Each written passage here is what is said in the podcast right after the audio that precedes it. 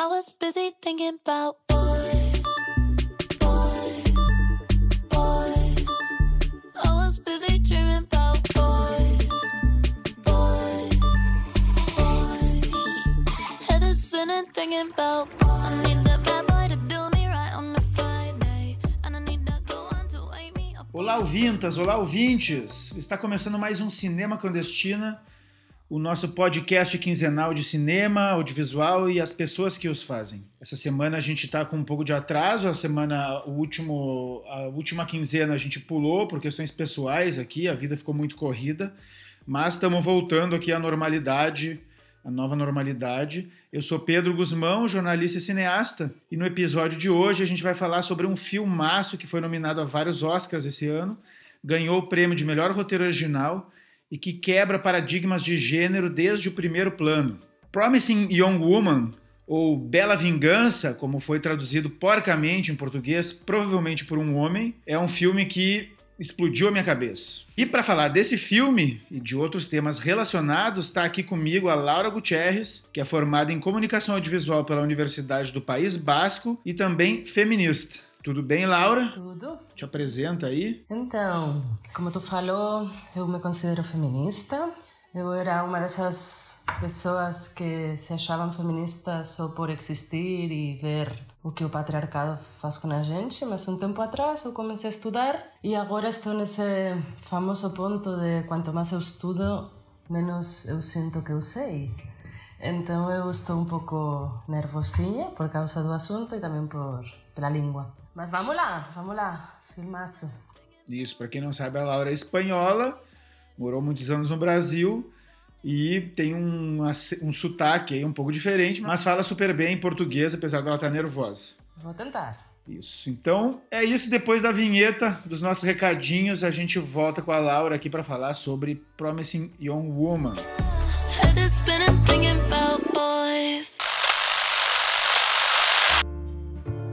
Então, pessoal, chegando aqui na nossa área dos recadinhos. Se vocês quiserem mandar dúvidas, sugestões, críticas e comentários aqui pra gente, é só mandar e-mail pro cinemaclandestinapodcast.gmail.com ou então mensagem direta na nossa conta de Instagram, arroba cinemaclandestina. Podem mandar sugestões de pauta, sugestões de convidados, de temas, o que vocês quiserem, críticas, o que vocês quiserem. E se quiser ajudar a gente a crescer, avalie a gente no teu agregador de podcast, eh, dá cinco estrelas pra gente, faz, uma, faz um feedback legal pra gente seguir crescendo e trazendo conteúdo pra vocês, ok? O Cinema Clandestina é um podcast independente, por enquanto a gente não tem financiamento coletivo, e então a melhor maneira de ajudar a gente é fazer uma boa, um bom review e uma boa avaliação aí no teu agregador. Você encontra a gente no Spotify, Apple Podcast, Google Podcasts, iVox, Deezer, Breaker, Castbox, Pocket Cast e Rádio Public. A trilha do Cinema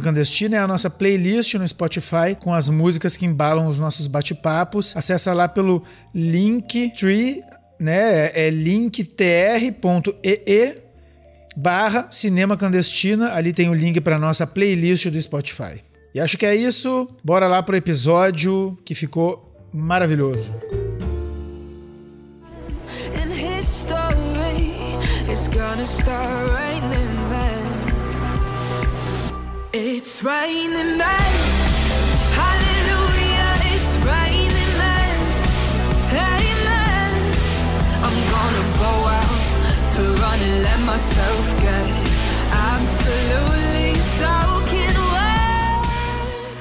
Então vamos lá, ouvintas, ouvintes. Promising Young Woman, eh, ou Bela Vingança, como eu comentei antes, no Brasil. É um filme que, em teoria, deveria estar no Netflix e na Amazon Prime, mas checando aqui, a gente está vendo que não, no momento. Então tem que dar uma procurada, pessoal. Podem botar no Google onde assistir Promising Young Woman e, e busquem aí. A gente assistiu aqui por meios alternativos. Para quem não é cringe, não sabe o que que é isso. Mas se virem aí, pessoal, Google e tudo mais. É um filme que vale muito a pena ir atrás e buscar a maneira de ver. O Promising Young Woman é. O, eu vou chamar o título em inglês, porque é um título muito melhor. A gente, inclusive, vai conversar sobre isso mais pra frente, tá? Promising Young Woman é o primeiro longa-metragem da di- diretora Emerald Fennell. É uma diretora e, e roteirista. Ela, ela também eh, assina o roteiro do filme. Ela é britânica. Primeiramente, começou a carreira na indústria cinematográfica como atriz de séries e filmes britânicos e depois americanos também. Foi atriz, por exemplo, no Call the Midwife, que é uma série sobre parteiras na Inglaterra. E depois ela foi galgando degraus até chegar a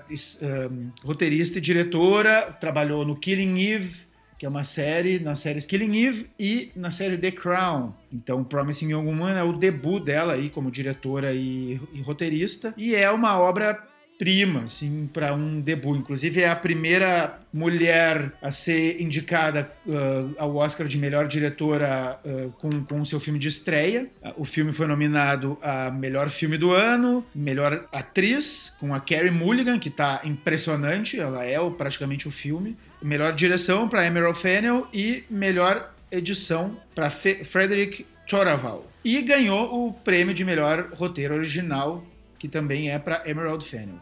A sinopse do filme, sem entregar muito, é uma mulher que está cumprindo os 30 anos, a meia-idade ali, para uma mulher, segundo o patriarcado. Ela tem uma vida, para os padrões americanos, considerada uma vida de uma perdedora. Ela trabalha numa cafeteria de merda e, na verdade, ela sofreu um trauma durante a faculdade, passou por uma experiência traumática, o que faz com que ela busque vingança semanalmente ao patriarcado através de. Não vou falar mais para não entregar o filme. Eu vou botar o áudio do trailer para vocês verem. Eu não achei ele dublado para vocês ouvirem. Desculpa, eu vou botar o áudio do trailer para vocês ouvirem. Ele tá em inglês porque eu não achei em português, mas vocês têm o link aqui na, na descrição do, do programa. Vocês têm o link pro, pro trailer legendado para quem não entende, não saca muito de inglês. Vale muito a pena e, e explica bastante bem, sem entregar muito a trama do filme. Good God Almighty. You know, they put themselves in danger, girls like that. You'd think you'd learn by that age, right? Please lay down. What are you doing? It's okay. Hey, you're safe. What are you doing? Hey, I said, what are you doing?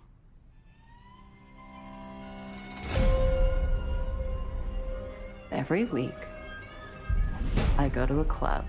I act like I'm too drunk to stand. And every week, a nice guy comes over to see if I'm okay. Okay? You are so pretty. I am a nice guy. Are you? I thought we had a connection. Okay. How old am I? What's my name? Sorry, maybe that one's too hard. Cassandra? We were in class together at Forest. You would have been a great doctor. What happened? I left under unusual circumstances. I'm so sorry I didn't go with her. You gotta let it go. What are you gonna do? I don't know. It's every guy's worst nightmare getting accused like that. Can you guess what every woman's worst nightmare is? I wanted to be a doctor my whole life. Lately, I've been feeling like I might want to get back into it.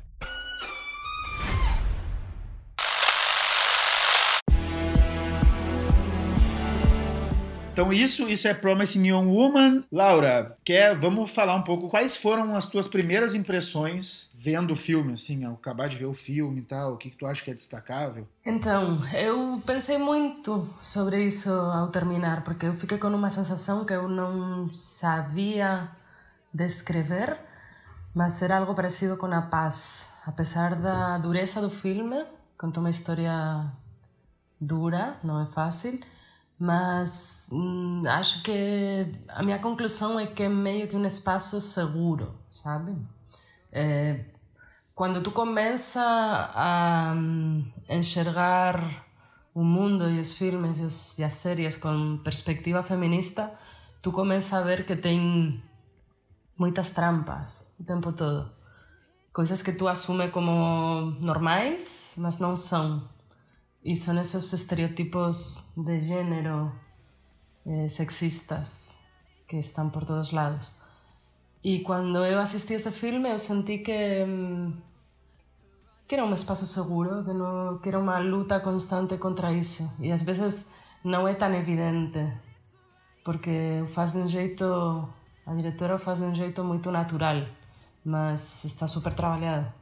Quando tu termina e, e sentes, por exemplo, que a protagonista é uma mulher eh, completamente, uma beleza completamente normativa, mas em momento nenhum foi sexualizada, quando tu percebes isso, dá uma paz. E eu gostaria de dizer que é muito evidente que foi uma mulher quem dirigiu o filme, mas na verdade isso não garante sempre, né? Esse, essa luta contra os estereotipos. Claro, não, não necessariamente o fato de ela ser a mulher garante que, que exista um olhar Feminista. feminista. Não garante. Mas é difícil que um homem tenha esse ponto de vista. Porque tem muitas coisas que são super sutis e que tu, hum, tu enxerga porque tu sofreu essas violências. E aí tu celebra, né? Mas é muito difícil de explicar porque está tão interiorizado. São, são aspectos que, isso, que, que achamos que são tão naturais tan essas coisas que as pessoas pensam de que tem coisas que são de mulheres e outras de homens e que é que as mulheres são assim e que quando tu começa a rascar tu a escarbar a começa a mergulhar no assunto tu vê que não é que as mulheres não somos assim que a feminidade é construída assim né bom no caso no filme eu me senti segura confiando eu me entreguei para a diretora e pensei o que, o que tu quiser mulher o que tu quiser Pode crer, eu vou, eu vou tentar dar aqui ao meu, uma, uma visão complementar aqui como homem, porque é um, a gente recebe de outra maneira o filme, mas eu também eu gosto de comentar isso aqui quando, quando eu vejo um filme e é aquele filme que tu fica com vontade de, bah, eu queria ter feito eu esse filme, né? E ao mesmo tempo uma indagação gigante, uma pergunta gigante de, bah, tu teria sido capaz de fazer esse filme, né? Que, que normalmente eu me pergunto isso mesmo, mesmo que seja um filme é, dirigido por um homem ou né ou com uma perspectiva mais é, masculinizada ou tal mas é, realmente é um filme que depois eu fiquei pensando durante muito tempo sobre isso e, e, e o, o que, que eu preciso trabalhar em mim mesma para chegar a uma, uma visão parecida né começando pelo eu- pelo plano inicial do filme, ou pelos planos iniciais do filme, né? Que uma das coisas que mais me chamou a atenção no filme é a visão dessa diretora sobre o homem, né? Os homens e o corpo dos homens, né? Então ela começa, ela começa com uma típica festa, né? Uma imagens de uma festa. A, a câmera tá à altura dos quadris das pessoas. Na verdade, a grande maioria deles são homens, né? E para deixar aqui para ser mais assim, ela tá filmando os homens como um diretor homem filmaria, ou a maioria dos diretores homem filmaria mulheres bonitas numa festa, né? Ela tá filmando os quadris dos homens, rebolando, dançando em câmera lenta com uma música, né? Essa música que começou o podcast agora, né? E ela tá vamos dizer, tentando se sexualizar o corpo dos homens, apesar de que o corpo dos homens é muito patético e, e muito pouco, bem, pelo menos na minha visão de homem, né? Muito pouco atrativos eh, sexualmente, assim, né? É que na verdade não está sexualizando, o que está dizendo é não é ridículo. Exatamente, exatamente. Ela tá tentando fazer uma paródia de uma sexualização, né? A primeira cena é pum na frente. Se fosse uma bunda de uma mulher seria sexy, mas não é. Isso você te faz pensar em alguma coisa, espectador, espectadora? É, a primeira é Isso, e aí, claro, o filme começa com isso, que eu acho que é uma maravilha de imagens iniciais, que é uma declaração de princípios desde o primeiro plano, e ele segue para uma turma de amigos nesse bar. A primeira frase dita no filme é Fuck her! Fuck her! Um diz fuck her, né? Foda-se ela! O segundo homem diz foda-se ela! O terceiro homem diz foda-se ela! E a gente descobre que é um grupo de três amigos que está falando com- sobre uma quarta colega de trabalho e dizendo que ela, ela anda reclamando para os colegas que os negócios são fechados em boates de striptease ou no campo de golfe, na verdade. ou no campo de golfe. Na verdade, eles apresentam como alternativa ela que se foda e que vá aprender a jogar golfe. Né? não- Porque ela tá se queixando de que ela não pode entrar numa boate de striptease só para homens, para fechar contratos de trabalho. Né? Mas, mas eu acho que diz que no golfe também não aceita mulheres. É, se trata de se trata de uma colega de trabalho, pelo que eles dizem, claramente mais competente que eles, que tá se queixando pra eles no trabalho de que ela tá sofrendo uma concorrência desleal e a atitude deles é dizer fuck her, que ela que se foda, ela que se busque a vida, né? Se esforce É, mais. Ela que se esforce mais, ela que, sei lá, né? Ela, ela já, sei lá, fica implícito que, sei lá, ela é bonita, ela que se vire, né? Isso é, uma, isso é um grupo de amigos que, que, que tá ali e de repente eles avistam o quê? O que, que eles avistam? Uma mulher bêbada que está pedindo. Uma mulher bêbada, bonita, é, Pernas abertas. de pernas abertas, sozinha, né? E aí começa Cadê as amigas dela? Cadê as amigas dela? Pô, ela já é maiorzinha pra, pra aprender a, a beber direito. Pô, mas ela. Pô, tá, ela, tá, ela tá passada, mas ô, pô, dá um caldo essa mina aqui, hein? Hum. Tá pedindo pra alguém se aproveitar dela. Tá pedindo pra alguém se aproveitar, né? E daí eles se propõem uma, uma, uma competição entre eles de quem é que vai lá, né? Mas é tudo meio sutil, porque eles são caras legais, né? Cara, o Nice Guys, né? Que é um estereotipo que ela vai trabalhar aqui, né? A, a, a Emerald vai trabalhar aqui esse estereotipo do nice guy, né? Do cara legal, do, do- E aí, provavelmente, o cara que aparentemente ali naquela pequena conversa é o mais legal, é o cara que diz, ô, galera, não é bem assim, Cara né? correto. O cara corretão. Ele é o cara que diz, não, peraí que eu vou lá, né? E aí segue uma cena onde ele convence ela, bêbada, a levar ela pra casa. No táxi, ele acaba convidando ela pra ir pra casa dele. Na casa dele, ele enche um copo de uma bebida esquisita pra ela beber. Quando ela bebe, ele beija ela, ele joga ela na cama, ele começa a beijar ela de um jeito muito sem nenhuma reciprocidade, porque ela tá aparentemente bebaça, quase inconsciente. E aí tem essa cena do trailer aí que vocês devem ter visto, que ela vai dizendo: O que, que você está fazendo? Muito bêbada, né? O que você o que você está fazendo? E aí ele vai descendo ali e tal, e, e uma hora diz: Ei, o que, que você está fazendo? E aí começa o filme, que esse grande filme, começa os títulos de crédito. Eu tive lendo ontem e essa cena é a cena, foi a primeira cena que a diretora escreveu e construiu todo o filme a partir dessa cena, né? Que é uma cena maravilhosa. O que tu acha, Laura? É, não tenho muito o que dizer mais que isso, que é uma cena maravilhosa. Porque, ah, tu, tu vai vendo como o cara não, não consegue não se aproveitar. Porque, ah, a mulher é tão linda, né? E tão, tão loira, e tão magra, e tão linda, e tão tão especial. E tá bêbada, mas isso é um problema mesmo. Ah, ela tá aí, né? Ela, ela também quer, ela foi simpática, ela sorriu. Ela tava sozinha num bar, né? Sim, mas essa é. Eu acho que os good guys não se acham estupradores, né? Então, eh, tu tem que imaginar que a outra pessoa realmente quer, porque tu acha que tu respeita a vontade da outra pessoa. Então, tu tem que inventar eh, todas as excusas para parecer algo hum, razoável, né? Um sexo aí. Só que, claro, quando ela acorda e fica claro que não tá bêbada, aí ele fica. Bastante assustado. É, de repente se liga, né? Do que está acontecendo. É como. Tem, tem algo aí que esse cara não quer escutar, que está muito bêbada, tu não devia estar fazendo isso. Ele sabe que não deve. Mas, ah, ninguém vai saber, né? Ela, isso, ela sorriu, ela foi simpática, ela não... Em nenhum momento ela disse não. Ah, tem. se- Estão no táxi e ela está com a cabeça para fora do, do táxi que parece que vai vomitar. E ele convida ela para uma ceva. É uma ceva, sim. Ceva. Ela está completamente bebaça e ele insiste. Ele não está ajudando ela nem um pouquinho. Eu imagina a cena ao contrário. Uma, imagina uma cena sem uma pessoa querer hum, transar com a outra. Uma pessoa está quase no chão, caindo de bêbada, e a outra pessoa convida para beber álcool. Não é, né? Tu convida para beber uma água com gás, né? Comer uma parada pra baixo. Sim, sim. Sim.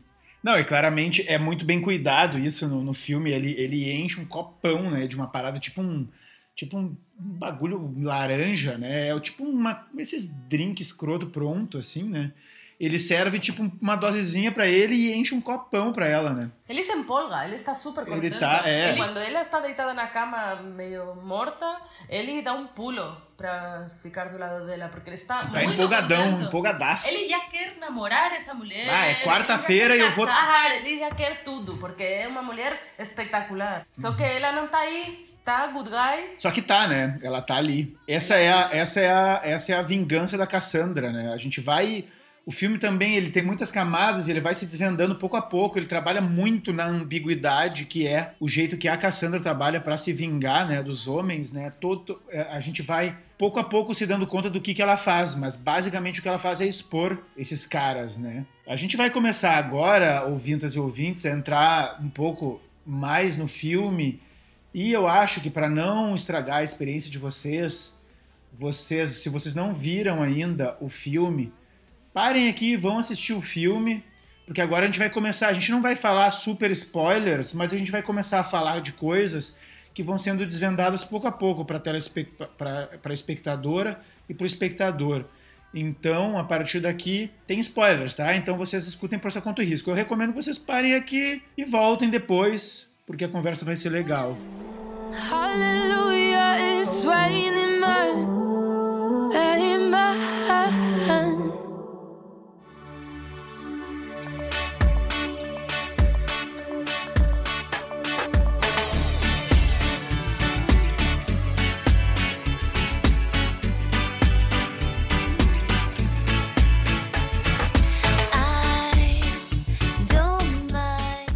Bom, então, voltando aqui, depois dos créditos do filme, né, da, na- o, começo, o, o filme começa, então, com a Cassandra. Eh, já é dia, a Cassandra tá voltando pra casa, ela tá, né, com a mesma roupa, com a mesma maquiagem do, do dia anterior. Ela tá de pés descalços numa rua, andando, e a câmera vai subindo, a gente vê os pés dela, tá tocando It's Raining Man, uma versão do It's Raining Man, e ela tem o braço sujo por algo que a princípio parece sangue, mas depois a gente descobre que é um hambúrguer, né? Se trata de ketchup no braço dela, né? E aí a gente começa a, a, a Emerald começa a jogar com a ambiguidade com a gente, né? A gente não sabe o que ela fez com aquele cara, porque aquela cena se cortou ali, né? Ela sugere que ela pode ter matado o cara, né? Pode ter. Você me lembra que quando eu vi a primeira vez eu fiquei pensando, bah, ela matou o cara, o que, que ela fez com esse cara? Como é que ela tá tão tranquila comendo um hambúrguer depois de ter enterrado o cara? E ela tá passando na frente de uma obra, o que faz com que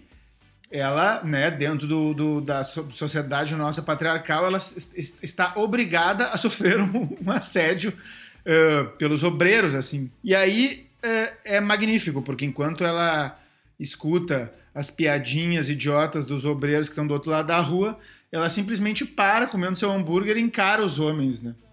E só o fato dela encarar os homens e, e- e- e parar ali, encarar eles, faz com que eles parem, né? Eles se sentem bastante hum, Intimidado. intimidados por ela, né? Hum. Não é a resposta que se espera de uma mulher assediada pela rua, encarar e esperar. E eles são três, mas meio que ela não entra no jogo, eles ficam meio uh, uh, uh, e vão embora. Porque, bah, tá, não precisa ficar assim, né? E aí é isso, a gente começa a, a entender um pouco é, o tom do filme e a mistura que o filme faz de diferentes gêneros. A gente entende que ela tá numa. Eu, eu sinto ela como uma super-heroína, né? Como uma, uma, uma espécie de vingadora, né? Um, um- como se a gente estivesse num thriller de vingança eh, feminino, né? Ou, ou de mulher, né? É um filme de super-heróis, né? De- ela Claro, é uma ela- super-heroína, tu não precisa ter as respostas de como ela supostamente matou o cara que depois é ketchup, mas tu não sabes das respostas porque o filme é esse, saber como ela faz a vingança, né? Isso, e aqui nessa cena ela apresenta a Cassandra como uma pessoa que tem um superpoder, que é o superpoder de não ter medo de caras babacas na rua, por exemplo, né?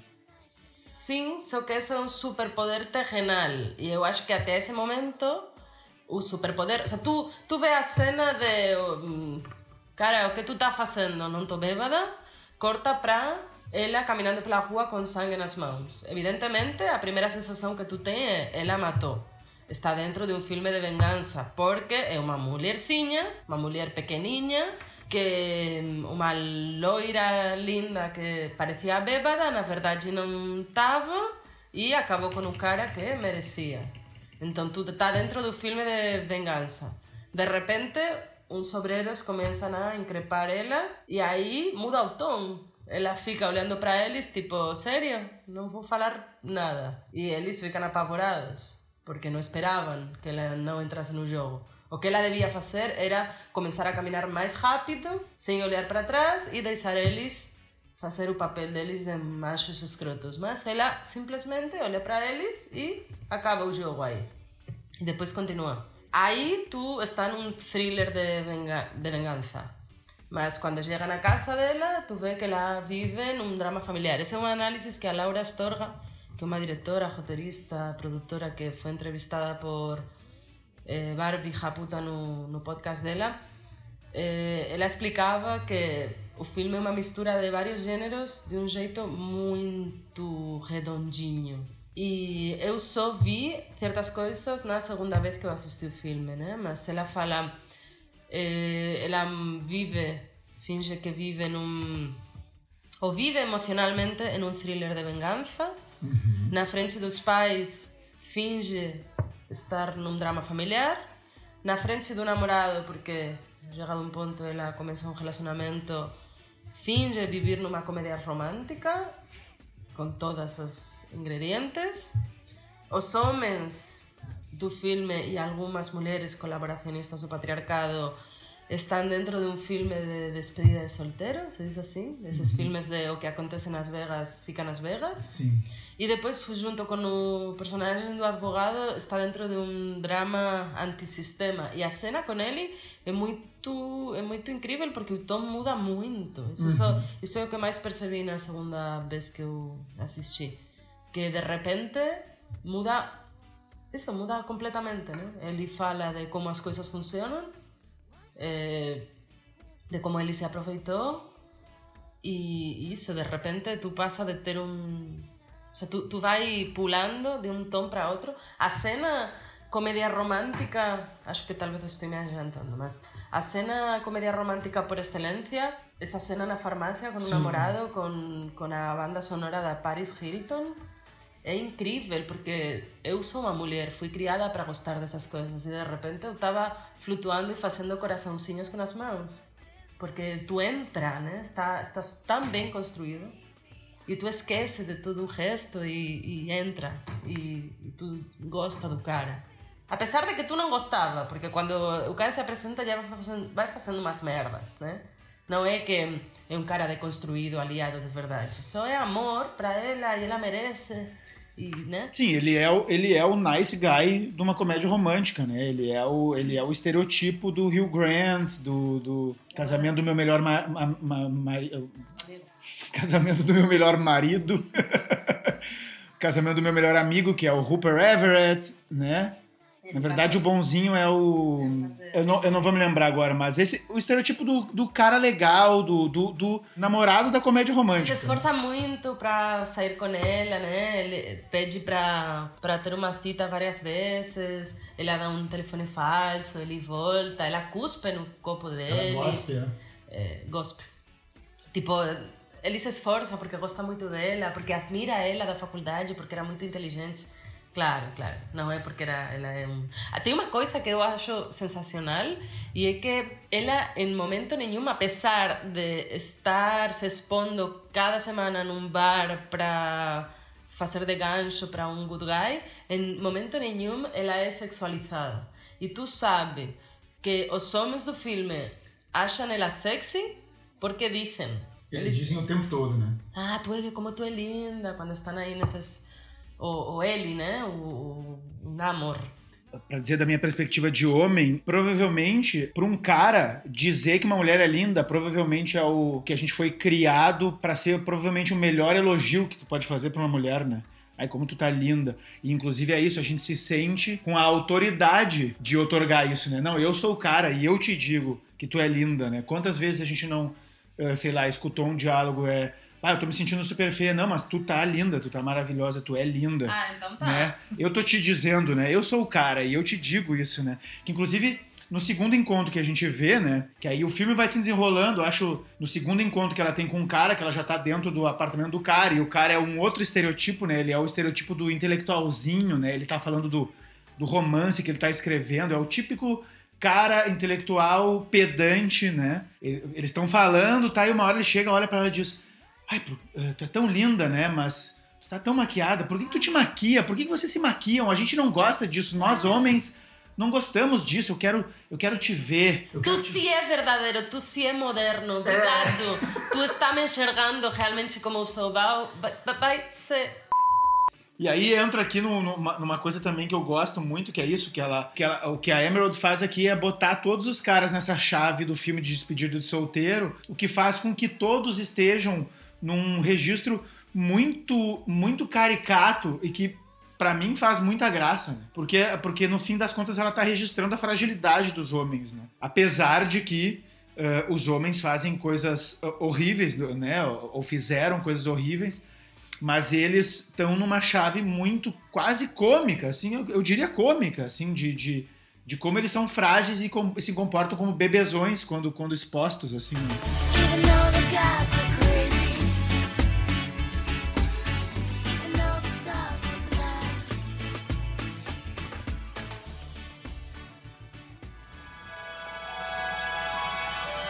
Once upon a time there was a pretty fly. He had a pretty wife, this pretty fly. Mano, aí o filme se desenrola, né? A gente vê que, que a Cassandra mora com os pais ainda, numa casa toda rosa, né? Ou uma casa. Na verdade, a casa não é rosa. Ela, quando tá dentro da casa com os pais, tá sempre com, com ro- roupas rosas. A casa é meio tons marrons, meio, meio bege.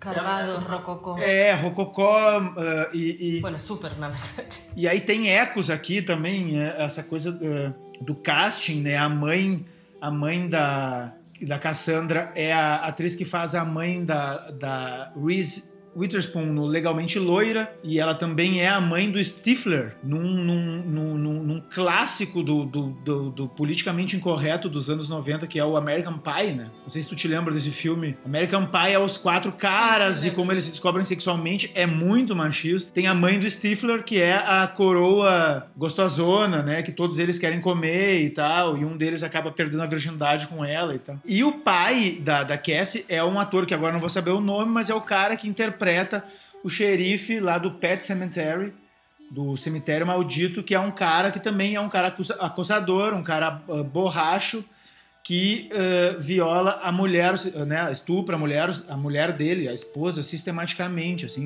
Só uma pequena errata aqui, pessoal. O Clancy Brown é o ator que interpreta o xerife Gus Gilbert no filme Cemitério Maldito 2. Esse é o personagem que eu tô falando aí. E ele, na verdade, ele vira um cara. Ele já é um cara meio violento, mas ele vira um cara violento ao extremo e abusador quando ele vira um zumbi, quando ele é enterrado no cemitério de animais lá do, do filme.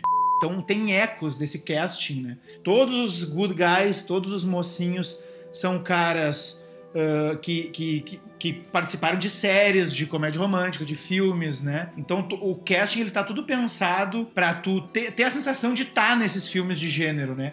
O Alfred Molina, que é o vilão, que é o advogado, defensor dos, dos estupradores e tal, é um cara ah, conhecido por ser vilão, né? Ele é o vilão do Homem-Aranha, ele é um cara que faz vilões de, de, de caricatos e tal, e aí ele tá num registro muito muito realista e tal, e, e bueno, ecoa isso, né? E isso é muito mérito da Emerald, né? A diretora, né?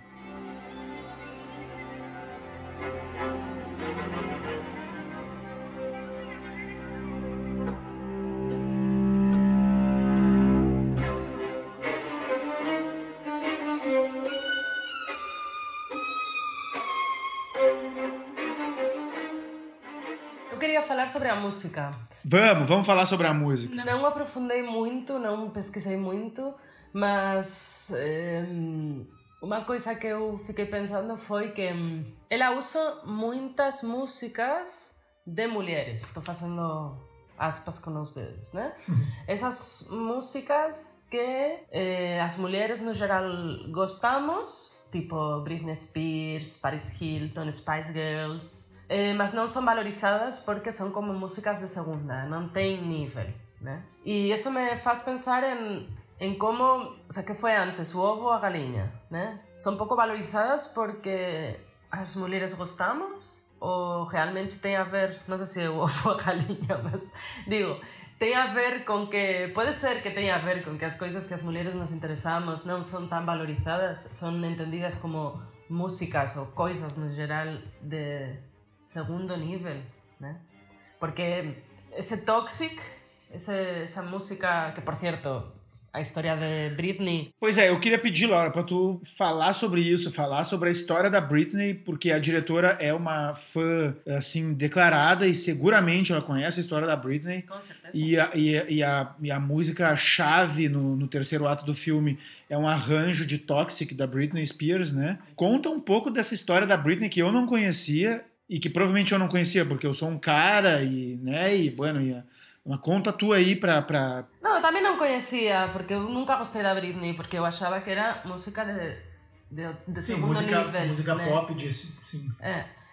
Em, acho que foi uns anos atrás, 13 anos atrás, que ela teve aquele hum, surto no qual ela raspou o cabelo e apresentou os meios, não sei o quê. Aí o manager e a, ou a manager, não sei. empresário, né? o empresário, ou a empresária, não sei se é homem ou mulher, e o pai meio que se. Como se diz? Se, se Ah, juntaram, se, juntar, se mancomunaram, se mancomunaram para para tirar a custódia, a tutela, a, a capacidade dela de decidir sobre a própria vida. Então, um juiz decidiu que ela tinha pirado e que ela não conseguia tomar decisões. Eh, faz 13 anos dela, disso. Eh, foi revisado a semana passada, mas continua igual. E ela chegou a falar que ela tem usado, com, como se diz? Anticoncepcionais. anticoncepcionais de, ob- obrigada pelo pai e ela tem namorado faz um tempo e ela queria ter mais filhos mas não pode porque ela não consegue tomar esse tipo de decisões sobre a própria vida mas porque ela se sup- em teoria ela não tem capacidade né ela é uma não sei como se diz legalmente mas ela precisa de uma tutela legal. Só que ela durante todo esse tempo nunca parou de trabalhar, nunca parou de produzir eh, discos, eh, giras, como se diz giras? Eh, giras é. shows, Shows, né? Turnês. turnês. Ela nunca parou de ganhar dinheiro e o pai nunca parou de gastar o dinheiro dela. Mas ela não consegue decidir sobre a própria vida nem sobre ah, sobre nada, né? Eh, então que a, o filme utilize uma versão de Toxic nas, nas cenas mais eh, intensas, inclusive na última, não?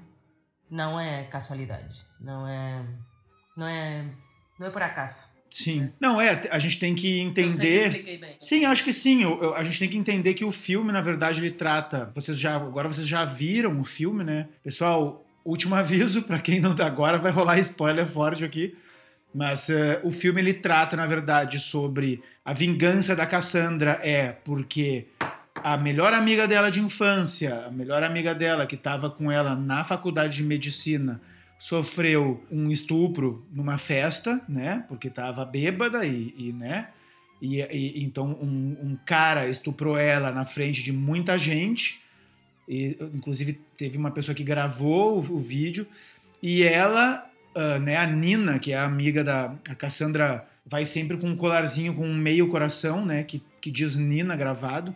A Nina acabou se suicidando em decorrência dessa experiência, né? Ela, ela não conseguiu fazer com que o cara fosse julgado, né? Ela foi, bueno, como a grande maioria das mulheres vítimas de, de abuso sexual, ela foi Tu tá falando de mala vítima? mala vítima, sim. Sim, a vítima má, né? Ela, ela é considerada uma vítima má, que é isso, né? Tava de minissaia, tava andando na rua de noite, ou tava, né? Tava bêbada. Uma, uma série de razões ah, supostamente jurídicas que fazem com que uma vítima de estupro seja posta em, em dúvida, né? Em, em comparação com o seu estuprador, que é, a gente vai pro título do filme, que é um promising young man, né? Um, um jovem prometedor, né? Então, bah, isso, isso, o título tem a ver com uma sentença uh, específica nos Estados Unidos, onde o juiz absolveu um estuprador, um, um cara abusador, um, um estudante, né? Um, como, como no filme, como com a justificativa de que ele tinha um futuro muito promissor, né? Um, um, promising young man, né? Mas se tu parar para ver, cada vez que tem um caso mediático de estupro, um, o homem, o estuprador sempre é vendido assim pela mídia. Como alguém que, bah, o suposto aqui, estuprador. Não, não, e se isso aqui continuar nessa direção e essa pessoa tiver que pagar por isso que não sabemos bem se aconteceu, estamos estragando a vida de um cara, né? Parece que ninguém bota importância na vida dessa mulher que foi estuprada e que provavelmente nunca vai voltar a ser como era, né? Sim, e que é a grande catarse da Cassandra ali na cena final, onde ela diz pro cara. Ele diz isso, né? O maior medo de nós homens é ser acusado disso, né? E aí ela olha para ele, né, e diz: "E tu qual tu acha que é o maior medo da mulher, né? Das mulheres, né, em geral?" Não precisa nem falar. Mas tem uma frase de uma feminista que fala isso, que o maior medo dos homens é ser ridiculizados pelas mulheres e o maior medo das mulheres é ser mortas pelos homens, né? Essa é a a grande questão. Mas para fechar o tema da Britney, né? A Britney é, é, é engraçado, é engraçado, não, não é engraçado, né? É, é muito louco, porque na verdade a Britney, quando esse episódio uh, aconteceu, ela já era mais do que maior, né? Ela já era uma mulher de, de 30 anos, né? E, e aí ela, para as ouvintas e ouvintes entenderem, é como se ela fosse o Macaulay Culkin quando era criança, né? Tipo, os pais, o pai dela tendo poder sobre a fortuna dela, só que ela é uma, uma mulher de, de, de, de, Uma mulher, como é que se diz? De, Tem meia idade, como Não, de, de, de uma, uma, mulher adulta, né? Sim. Porra, velho. E, e provavelmente isso não teria acontecido com sei lá, com, com os caras que fazem isso também, né? Sei lá. Bom, uh, pensa... Justin Bieber. Não, pensa uh, na lista de homens que abusaram de drogas ou tiveram um momento meio. Inclusive homens que bateram nas próprias namoradas. Nessa idade, nesse momento de... Mel Gibson, Johnny Depp, etc. E ninguém nunca tirou a tutela dessas pessoas sobre a própria é. vida. Porque Exatamente. isso não, porque as mulheres somos infantilizadas sempre, inclusive isso quando somos adultas, mães, responsáveis, geramos milhões em turnês. É, eu acho que não precisa falar muito mais sobre isso, porque as nossas ouvintas e os nossos ouvintes sabem muito bem o que aconteceu, por exemplo, com a nossa presidenta Dilma, né? No ano de 2016, né? E o que aconteceu com ela, e aí eu vou me arriscar a dizer aqui que foi porque ela era uma mulher, né? Porque olha só o lixo de pessoa, de homem que a gente tem agora como presidente, tudo que ele fez. E né, os homens que têm esse poder de tirar ele, o que, que eles fizeram até agora, né? Nada, né? Zero batateiro, como se diz.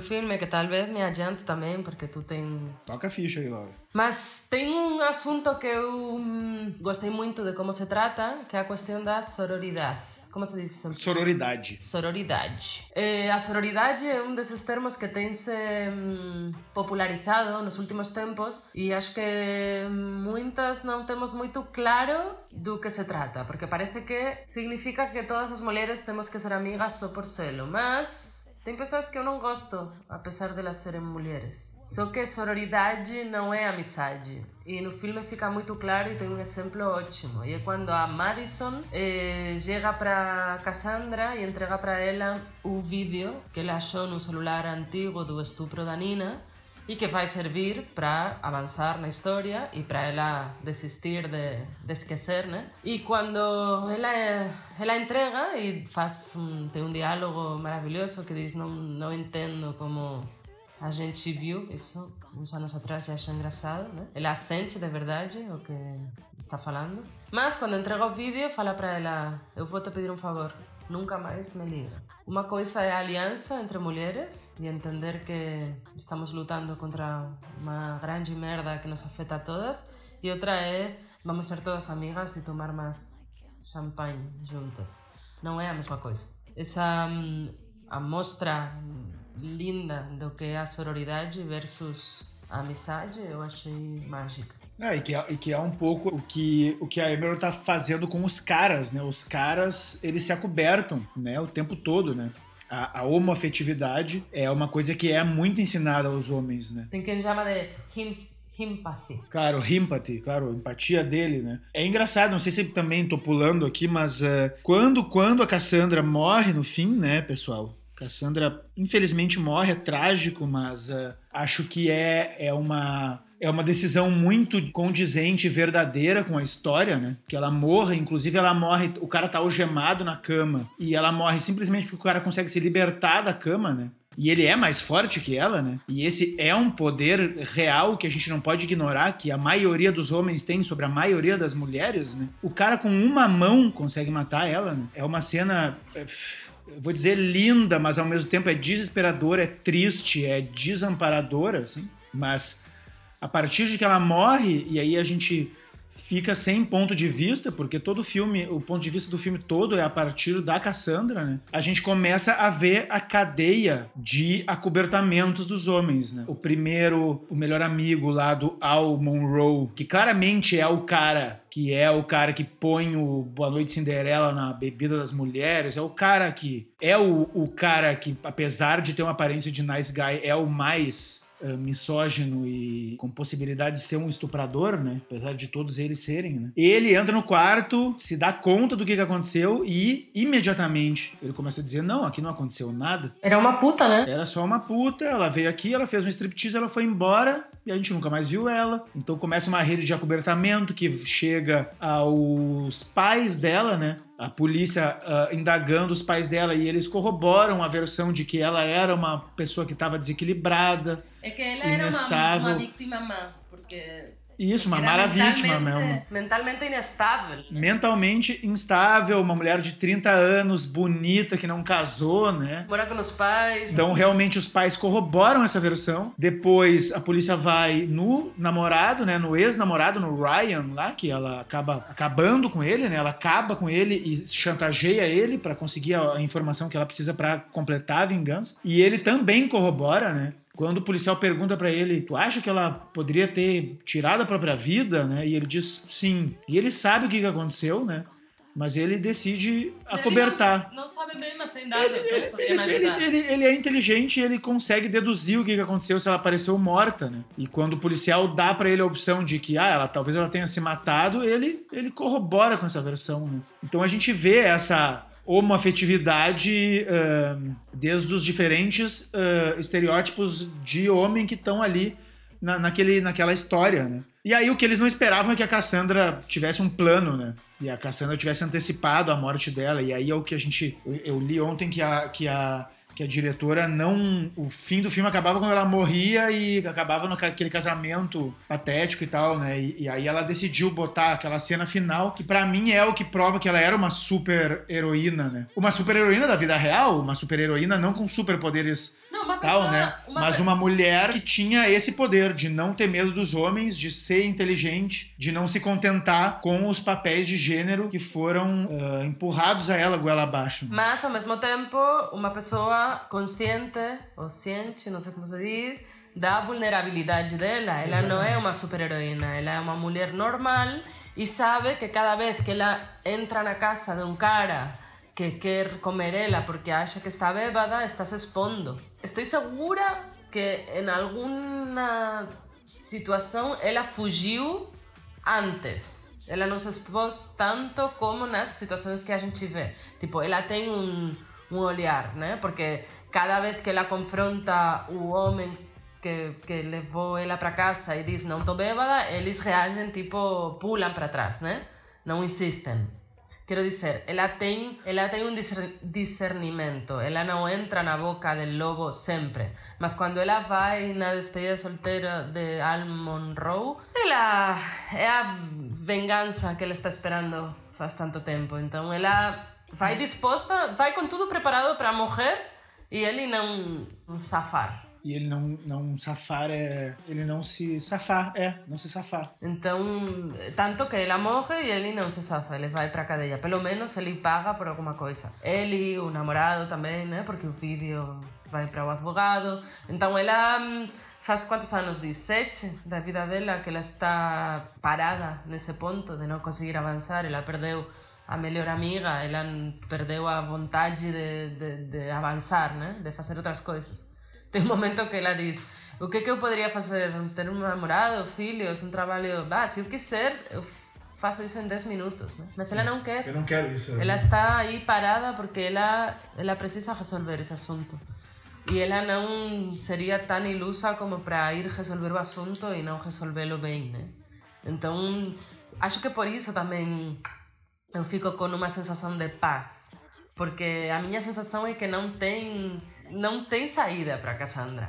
Qual é a saída dela? Ter um namorado e dançar na farmácia Paris Hilton? Essa é a saída? Não, eu acho que inclusive isso é um, um mérito da, da diretora, né? Ah, tem um momento na trama em que a Cassandra vai visitar a mãe da Nina, né? E ela já tá numa relação com, com o Ryan e tal, e ela já. ah, o filme se. Ele, ele, ele- quando ela começa, essa- ela decide se vingar do Al Monroe, né? O, filme começa a numerar, né? Cenas, né? Então ela se ela vai primeiro se vinga entre aspas da da ela se vinga da Madison depois ela se vinga da reitora, né, que é quando a gente a reitora é quem vai dizer que, né, que na verdade os estupros, né, eles não são coisas isoladas que acontecem em becos escuros, né? Os estupros, os, os caras, os nice guys que estupram as, as colegas de faculdade são uma coisa recorrente, né? Ela chega a dizer, uma ou duas vezes por semana eu recebo denúncias assim.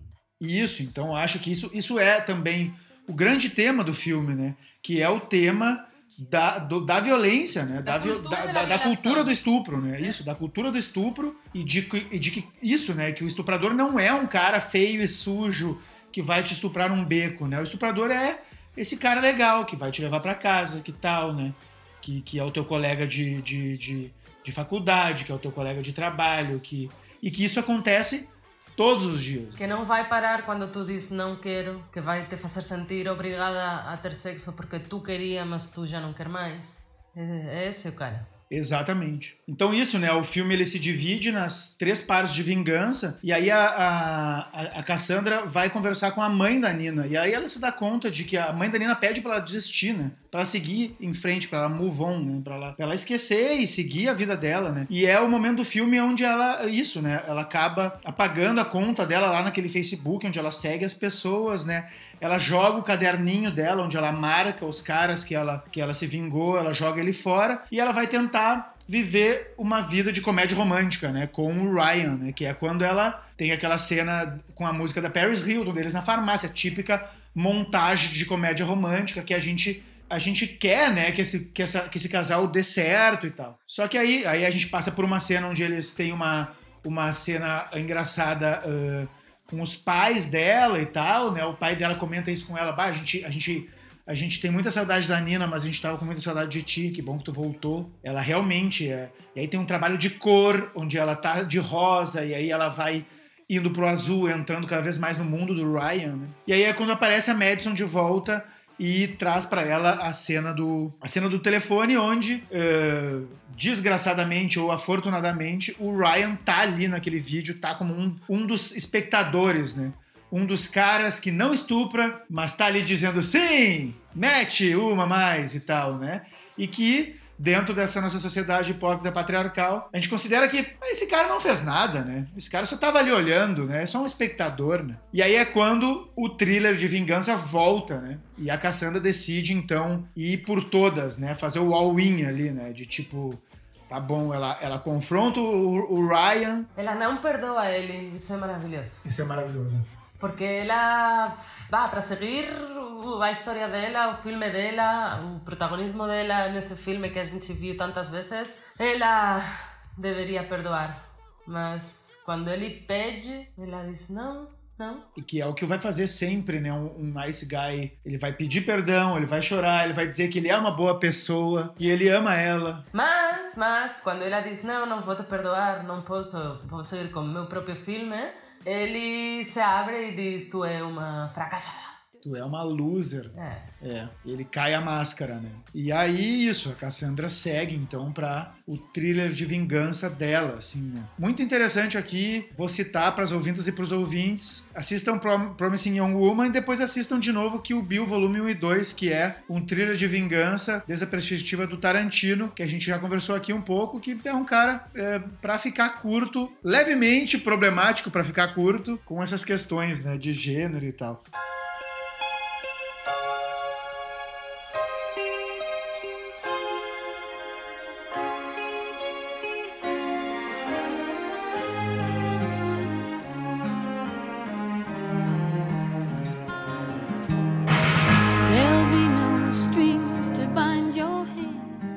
Pessoal, então a gente vai se encaminhando aqui para o final. Eu queria dizer umas duas coisas aqui antes de passar a palavra para Laura. Primeiro, a capacidade eh, como roteirista e diretora da Emerald Fennel. É um roteiro que trabalha grandes gêneros mainstream de uma forma desconstruída, dada a volta, vamos dizer, de cabeça para baixo. Ela consegue pegar os grandes gêneros, né, o, thriller, o filme de super-herói, a comédia romântica, e ela dá uma volta e consegue dar uma visão eh, feminista para todos esses gêneros. Isso é um mérito eh, muito grande. É uma mulher que, né, tá no mainstream e uma, para mim, uma das coisas mais interessantes de, de uma diretora ou um diretor mainstream é tu conseguir desconstruir as coisas desde dentro, né? E que elas sejam realmente profundas e não só, ah, vou pegar uma mulher e botar ela no papel de um homem, né? Por exemplo, né? Vou fazer o típico filme de ação, só que vou botar uma mulher no, no lugar, né? O então, isso é para mim um mérito muito grande e também do ponto de vista técnico da direção da Emerald Fennel é um primor de direção, enquadramentos magníficos, né? Uma trilha sonora, pessoal, vocês vão atrás da trilha sonora, ela vai estar depois na nossa playlist do, do, do, do Cinema Clandestina, pelo menos algumas dessas músicas, e hum, a trilha sonora é primordial, o uso da cor é maravilhoso, a fotografia do filme, todos os elementos da linguagem cinematográfica trabalhando em prol de contar essa história, de abordar esse tema que é a cultura do estupro nos Estados Unidos. Então, se vocês vieram até aqui e não assistiram o filme, assistam, agora vai ser muito menos legal. Mas assistam. Laura, tuas últimas ah, considerações aí. Na verdade, não consigo dar as minhas últimas impressões porque eu continuo pensando sobre esse filme, então as minhas últimas impressões vão vão ser criadas daqui a um tempo, não consigo parar. Para mim é super interessante essa perspectiva, esse olhar, né, que como falei antes, livre de estereotipos e com uma com uma atenção eh, especial nessas questões das mulheres que as mulheres sofremos. Eh, eu estou ansiosa por assistir um novo filme, não sei se tem, se vai ter, mas hum, tomara esse seja o, o começo de, de uma nova era, porque tem questões que se vendem como neutras nessa nossa sociedade e são muito masculinas e não tem a, a nossa experiência e a nossa visão dentro. E não é justo. A gente precisa eh, criar e assistir eh, conteúdos que, que tenham uma sensibilidade com a nossa própria existência. Então, nada, isso. Assistam, super recomendo. E nos digam depois tudo o que a gente esqueceu de falar ou de ver. E continuamos debatindo. É, lembrando que as mulheres não são uma minoria, né, pessoal? As mulheres são a metade da população mundial. Não somos nenhum coletivo. Nem uma minoria e nenhum coletivo. Somos apenas a metade. É a metade de toda a humanidade. Então, a gente fica por aqui. Dúvidas, sugestões, críticas, eh, vocês podem mandar para o cinemaclandestinapodcast.gmail.com ou na nossa conta de Instagram, arroba Cinema Clandestina. Eh, podem mandar aí sugestões, dúvidas, critiquem, mandem um feedback.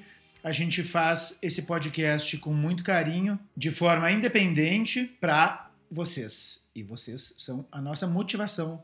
E tá super, super, super é, naif essa meu, esse meu encerramento hoje. Ahn, escutem também as músicas, vocês podem escutar as músicas do, da trilha do Promising Young Woman eh, que tocaram aqui eh, lá na nossa eh, playlist de Spotify, a trilha do Cinema Clandestina. Vocês se encontram aqui no link, no link do episódio ou no nosso Linktree lá no Instagram. E se quiserem escutar a trilha toda, vão atrás da, da trilha toda na internet, porque é uma trilha maravilhosa. Por essa semana é isso. Laura, obrigado pela tua participação. Espero que tu volte. Eu que agradeço. E assistam filmes, assistam séries. Até daqui a 15 dias. Um beijo muito grande.